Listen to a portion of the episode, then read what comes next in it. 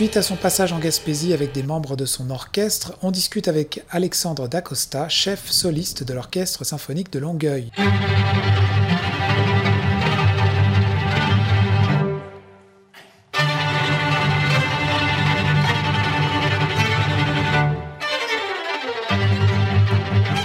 Mon nom c'est Alexandre Dacosta, je suis euh, le directeur euh, artistique du Festival Stradivaria et aussi le directeur artistique et chef de l'Orchestre symphonique de Longueuil. À la base, je suis un violoniste, bien sûr, et euh, parmi les, les, types de violonistes, si on peut dire, euh, je suis un soliste euh, principalement, donc euh, ça veut dire que pendant 20 ans, j'ai parcouru le monde pour faire des concerts comme soliste invité. Donc, jouer des concertos de Beethoven, Bruch, Tchaïkovski, un petit peu partout avec des orchestres assez réputés à Vienne, à Berlin, à Madrid. Donc, voilà, ça, ça a été. j'ai fait 2000 concerts de cette manière-là dans à peu près une trentaine de pays sur quatre continents. Donc, j'étais très actif internationalement. Et puis donc, euh, maintenant, je suis chef de l'Orchestre symphonique de Longueuil. Je continue à faire des concerts en tant que soliste euh, ici et à l'étranger. Mais euh, une particularité de mon désir de artistique, disons, de diriger, c'est de le faire souvent avec mon violon. Donc, c'était une manière de diriger euh, qui aujourd'hui est moins populaire, si on peut dire, mais euh, elle était en, vogue pendant euh, de, très longues décennies et même des siècles. La plupart des symphonies de Beethoven, d'ailleurs, ont été dirigées de cette manière-là, et, même après Beethoven, la famille Strauss, par exemple, toutes les valses de Strauss qu'on connaît, ça s'est toujours dirigé avec un chef soliste, donc de la même manière que je dirige. Et donc, cette manière de, voir la musique et puis la, direction d'orchestre, puis la, musique symphonique, c'est assez particulier.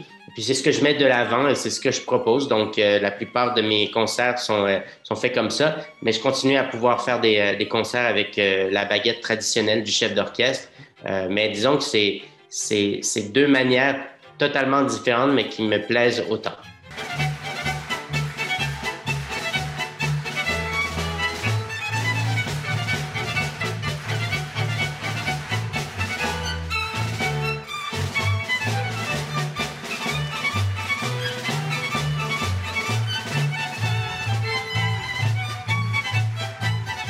C'est ça, puis j'essaie de me mettre un peu dans la peau des musiciens que, tu diriges. Est-ce que ça demande, est-ce que c'est une communication différente? Parce qu'effectivement, tu n'es pas tout seul avec une baguette, mais tu en joues en même temps. C'est, ce sont une question de code, du langage du corps. Comment ça fonctionne à cette direction? Oui, absolument, mais c'est parce que de la musique, c'est de la musique. Hein. On peut la diriger avec une baguette ou avec un violon, c'est un peu la même chose. C'est, c'est toute une question de respiration, puis d'être euh, en symbiose, les musiciens de l'orchestre. D'ailleurs, euh, c'est, mon travail, c'est, 5 de, de, du résultat parce que euh, les musiciens sont tous très professionnels. Les musiciens euh, ressentent ou, voient la, musique de la même manière, avec la même expertise que moi. Donc, quand on met plusieurs musiciens ensemble puis qu'on commence tous à respirer de la même manière et à, à jouer de la musique, ben c'est rapide que euh, on, la musique s'embrique facilement. Et, donc, euh, c'est pas c'est pas ma direction qui fait une différence, mais, mais bien l'expertise des musiciens autour de moi qui fait en sorte que c'est une c'est très euh, très faisable et très beau aussi. Parce que euh, ce que je veux dire aussi, c'est qu'au Québec, on a vraiment des musiciens fabuleux, très, très bien formés. Et puis, euh, tous les membres de mon orchestre, l'Orchestre symphonique de Longueuil, sont, euh, issus euh, du conservatoire, des universités. Alors, on, a cette... Disons que c'est en nous. J'ai pas besoin d'expliquer beaucoup de choses. C'est tout de suite, tout de suite ressenti et compris. Et c'est ça qui fait des beaux concerts comme ça. Est-ce que dans, ta carrière, tu en es venu à aussi porter le chapeau de compositeur? Ça, beaucoup, beaucoup moins. Euh, je, commence à peine à avoir le goût de créer des, euh, des, œuvres nouvelles. Mais c'est quelque chose qui n'était pas dans ma, sous mon radar. Parce que moi, j'étais un, quelqu'un, euh, en anglais, on dirait performer, quelqu'un qui vraiment exécute. Donc, euh, j'étais comme un, athlète finalement. J'ai une partition, euh, je dois la, la, travailler, la pratiquer pour qu'elle soit parfaite et donnée euh, en concert euh, jour après jour avec ce niveau de perfection. Puis j'étais très très dur envers moi-même aussi. Euh, s'il y avait une petite note de travers un soir, euh, c'était le retour à la pratique euh, absolue le lendemain pour tenter de, vraiment d'avoir cette perfection. Mais aujourd'hui, disons que c'est différent. La perspective, elle est autre. aujourd'hui, j'ai l'impression d'être plus quelqu'un qui transmet des émotions ou qui traduit des émotions d'un compositeur qui est plus vivant, mais qui a laissé sur papier des des indices. Moi, je traduis ces indices-là en émotions, puis je les partage avec le public. Donc, euh, bien sûr, tout ce côté créatif est beaucoup plus présent. Donc, j'ai le goût de, m'asseoir et puis d'écrire quelque chose qui me ressemble. Donc, c'est mes premiers pas dans la composition, en fait.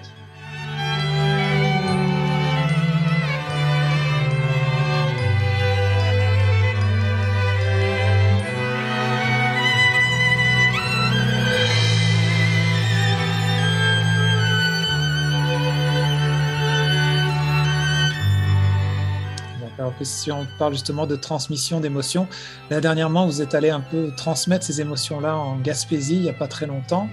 Euh, c'était quoi? Vous avez fait une tournée un petit peu de, la région au complet? Puis j'ai vu même dans certaines vidéos que vous êtes passé dans des foyers de personnes âgées, tout ça.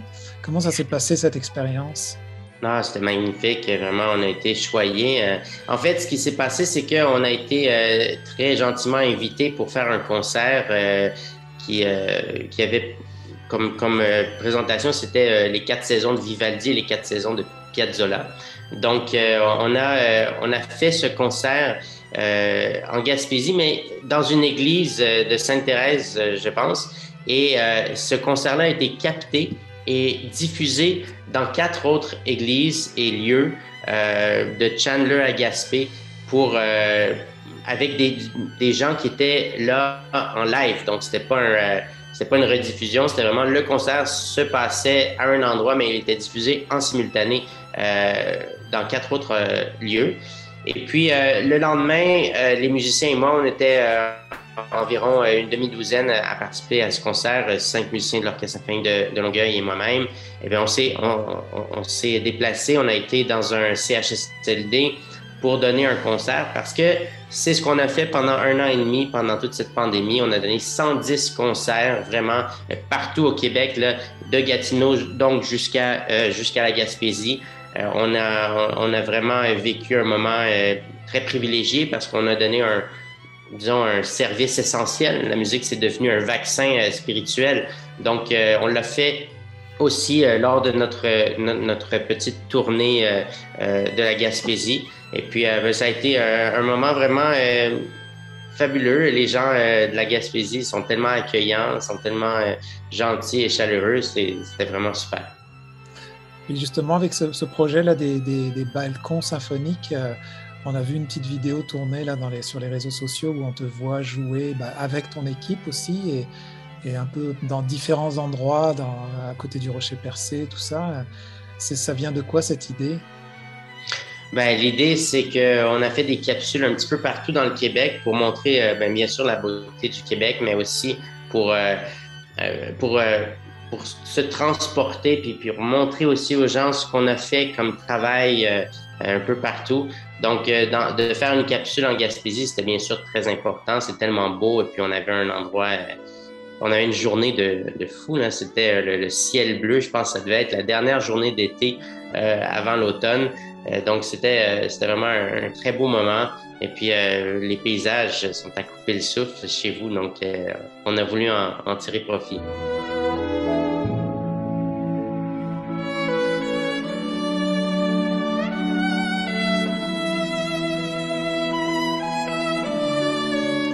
Puis là, pour terminer, euh, juste pour en savoir un petit peu plus sur ta façon de, travailler, euh, on parlait tout à l'heure un peu euh, composition versus interprétation. Est-ce que tu fais beaucoup? Est-ce que quand tu, interprètes ou que tu, travailles avec un orchestre, on en vient à mettre, tu en viens quand même à mettre ta touche personnelle dans une interprétation? Bien sûr, toujours. Je pense que c'est ça qui, qui, pousse les gens à revenir au concert, c'est que finalement, il y a une signature, il y a une manière de faire les choses. Il y a, chacun a sa, a, sa langue. Puis ma vision de, de, la musique de Beethoven est très différente de celle de, de d'un de mes collègues.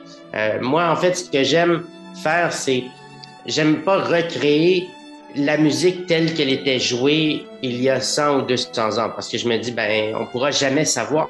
Il n'y avait pas d'enregistrement dans ce temps-là. On a des écrits, on sait plus ou moins. On peut recréer les instruments de ce temps-là, mais on n'est pas certain.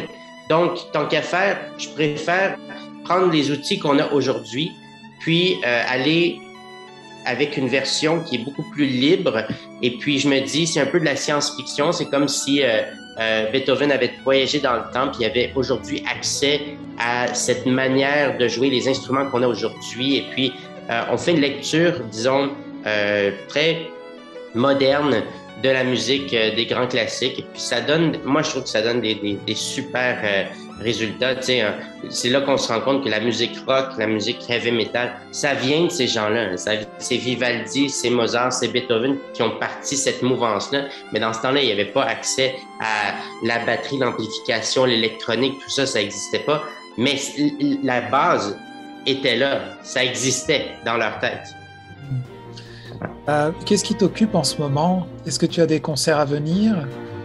Euh, oui, j'ai beaucoup, beaucoup de concerts. On a des concerts de Noël. Donc, j'ai un concert euh, ce dimanche qui est notre dernier concert de, de saison, euh, disons, régulière, parce que après, c'est les concerts de Noël qui commencent. On a le 3 décembre avec Bruno Pelletier, le 4 décembre avec euh, euh, Christian-Marc Gendron, Manon Séguin, Geneviève Leclerc, Georgia Fumanti et mon fils à la Maison symphonique de Montréal. Après, on a euh, euh, le 10 décembre avec Bruno Petit de nouveau à Longueuil, le 11 décembre à Beauharnois avec Kim Richardson et la même chose le 12 décembre à Mont-Tremblant avec Kim Richardson. Puis après, j'ai d'autres concerts euh, à la fin du mois là, pour, pour célébrer Noël. Donc, c'est très, très occupé cette période de, de l'année.